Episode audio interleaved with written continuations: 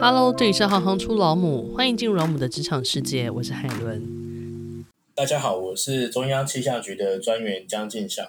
那我想要跟各位同学分享的是，你在求学当中呢，你可能还不会找到你真正的兴趣是什么，或者是你不知道你自己该走哪一条路。任何时候的决定都不嫌晚。想请教一下进少，你当初为什么会选择大气科学系就读？那为什么后来又继续在大气物理研究所深造呢？我念大气系其实就是因为成绩不好，然后才考到大气系。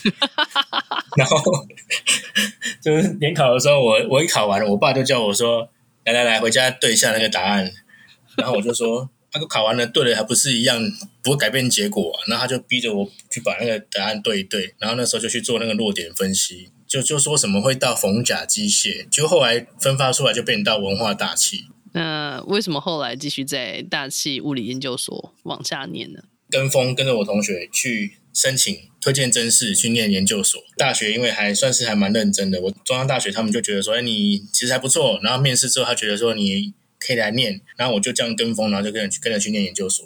所以不是深思熟虑之后才去念，其实也是觉得好玩，就是觉得说研究所到底在学什么，会觉得说跟大气科学的大学部可能会不一样。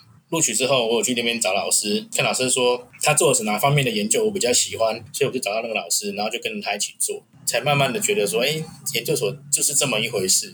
不然我其实真的在去考之前，我真的不知道研究所在干什么。好，既然你聊到这里，就想要继续请教一下，大气科学系跟大气物理研究所分别在学些什么？大气科学系，因为大气是个流体，所以呢，我们要学的是有流体力学，还有天气学，还有大气动力学。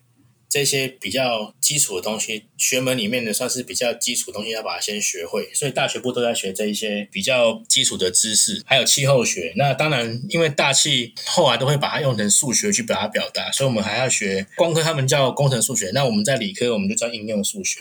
那研究所就比较不一样，研究所就是看你是哪个兴趣。像我之前去找老师的时候，我就会想说，诶，他可能是做纯理论的，还是纯数学的，还是做大气化学？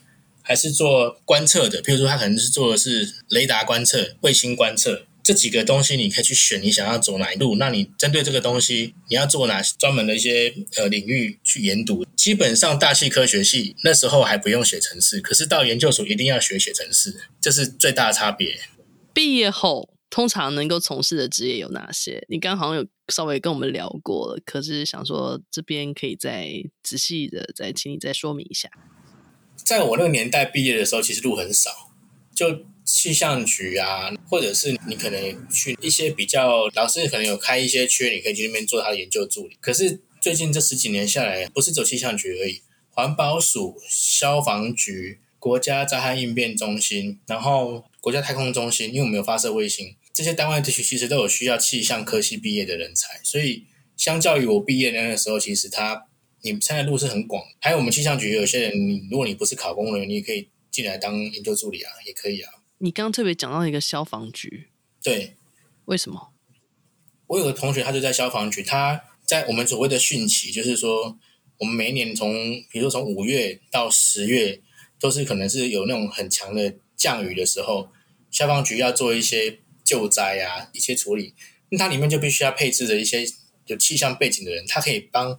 消防的人员去做一些气象资料的一些研判，比如说，哎，这个时候可能未来几个小时可能会下多少雨，那可能你就需要先去做一些准备，然后去做一些呃提早去做一些撤离或者是救灾的一些准准备动作，所以他会有希望这样子的人可以帮他做气象资料的研判。这听起来非常重要哎！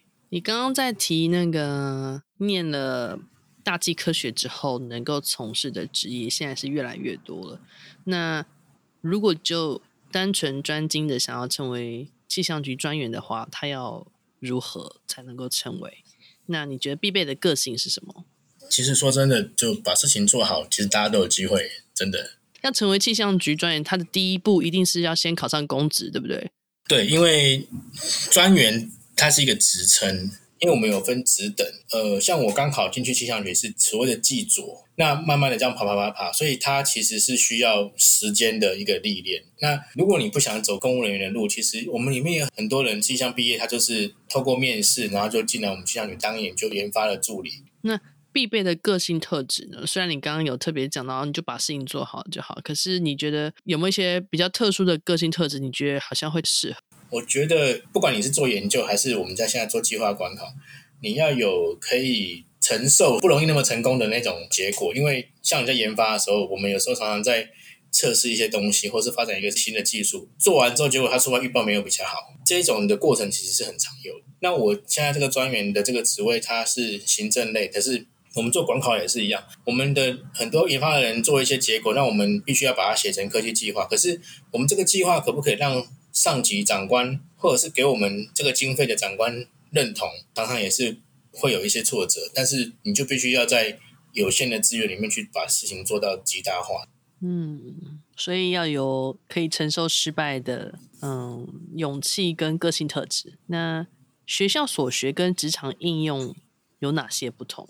学校的话都是很理论，然后学校老师的想法都是会觉得说，哎，我这个理论如果是新的。我赶快要去发 paper，然后可能我就可以有一些书上面的成就。可是像在气象局，我们会希望的是这个理论跟这个新的技术，它是可以作业化。如果你没有办法作业化的话，它就只是一个学术殿堂上面讲的东西。所以，所以我以前从念书到进到气象局，其实那个过程其实也有缓冲跟挣扎或者是说，哎，怎么会这边的长官怎么讲的，跟以前老师讲的又不太一样。那后来想一想，他们的目标不一样，所以。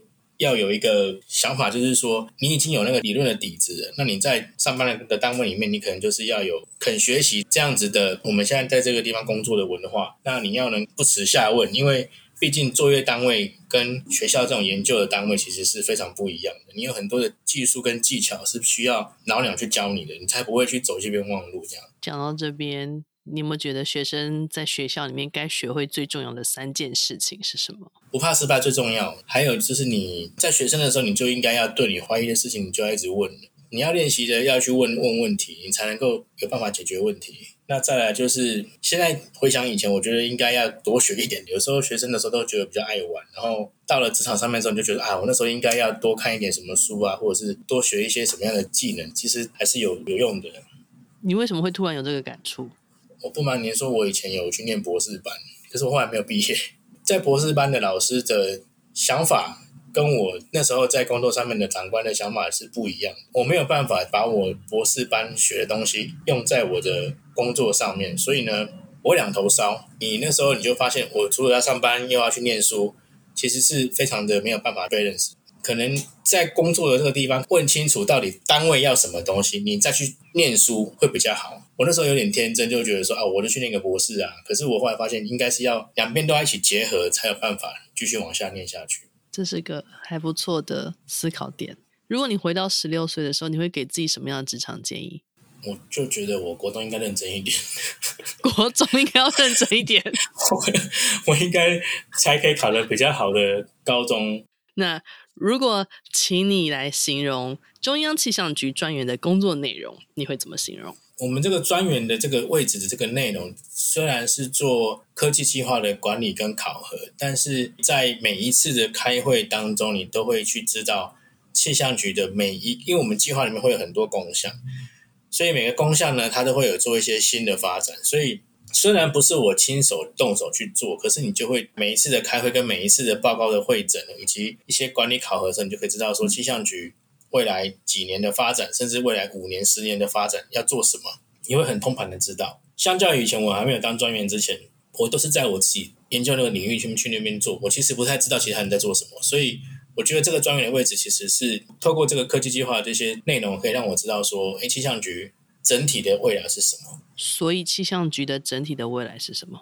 整体的未来其实就是希望可以提供更多、更贴近民众，因为民众其实在不同的你时代、不同的氛围、不同的环境下面会有不同的需求，搭配着不同新科技的进步，我们的预报的技术是越来越进步的。像现在乡镇的预报啊，我们未来也可能也会希望说，哎，沿海的预报，或者是说。很多观光区的预报啊，其实现在都有在做了。你到那边，你可以打开你的 App 定位，你就知道说你现在这边的温度是多少。有越来越克制化的感觉。有，对。如果你喜欢行行出老母，欢迎以行动力赞助老母，让我们能有更多的能量制播更好的节目，访问更多有趣的职业。如果有任何建议，欢迎到网站留言给我们。谢谢你们的支持与分享，我是海伦，我们下次见。